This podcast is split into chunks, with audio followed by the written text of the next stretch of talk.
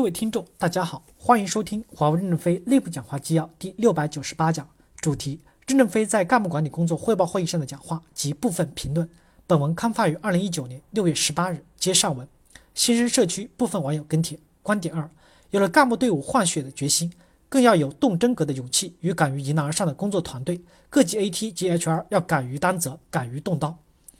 看了这么多评论，其实公司每个人都清楚目前是什么情况。甚至在几年前就清楚到底是什么问题了。之前的公司每年发新生问题汇总，结果还是问题一年比一年多。为什么？因为每个人都是明哲保身，都不愿意得罪人的活儿。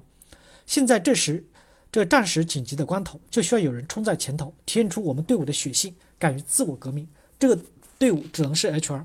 新人上这几年也一直诟病 HR，这是 HR 队伍证明自己最好的机会。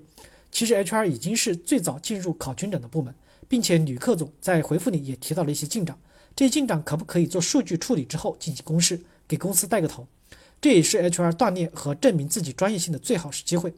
业务部门的指标是不是只是为了指标而设定？是否有利组织的长远发展？是否能够有效的支撑业务的开展等等，而不是只是一个书记员。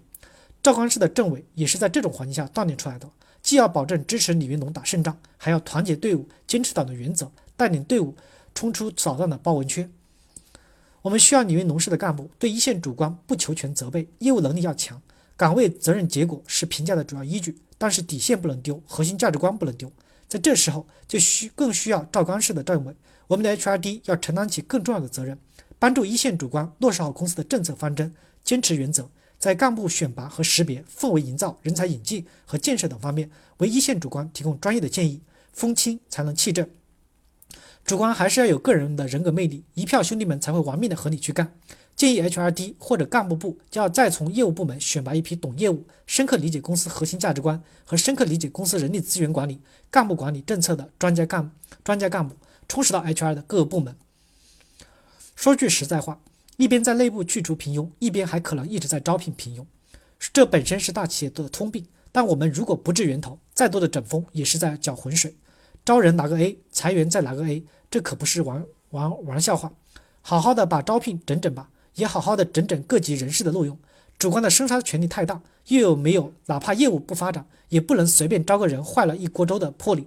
什么人可以搞招聘？怎么搞招聘？不是做了 HR 就懂识人，不是工作了二十年就懂得用人，更不是凡事懂得找抓手能出结果的人就一定适合一层一层的往上走。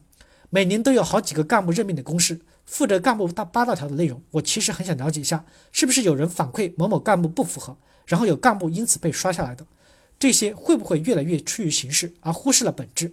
确实也没有人愿意招事惹事儿，对内如此，对客户呢？说好的一百字的命命题作文，大量的长篇大论，洋洋洒洒，啰啰嗦嗦上千字，用两三百字把自己结果目标说得清楚的少之又少。试问这样的 AT 如何抓重点，如何运作高效？还是全凭会说？有多少个部门除了落地公司统一要求的 AT 成员百分之十调整，干部百分之十末位，专家百分之五末位的外，还主动提出了整体人力的布局、提高效率、精简的目标，还是都视而不见，不敢对自己动真刀子？关于庸者下，主管下马转专家，有多少主管真的下马降职降薪了？都在喊口号、表决心，最终被指标的可能大部分是干活的。能不能看看这些人的任职评委关联关系，审视确保没有水分？再看看当前这些人的主管是否曾经在一起战斗过，有没有养过闲人，能不能放到大的项目里面去打仗，由一线三百六十度行驶其考核。关于能者上，真正识别能者，现在的氛围是什么？谁会秀就是谁。当然不排除真正秀战果的人，但是又有多少是秀运作瞎折腾的？却越是默默无闻把活干好的人死得越快，因为这种人没有给主管提供可以秀的内容，也让主管没有存在感。真正的战果要拿数据说话，开垦了几亩地，长了多少好苗子，打了多少斤粮食，以客户为中心，客户的投诉抱怨到底是员工背锅还是主管无能，好不好？先做个三百六十度调研，再下结论。另外，是不是再把周边的三百六十度匿名的调研结果纳入主管考核？敢不敢把组织氛围的结果纳入主管的考核呢？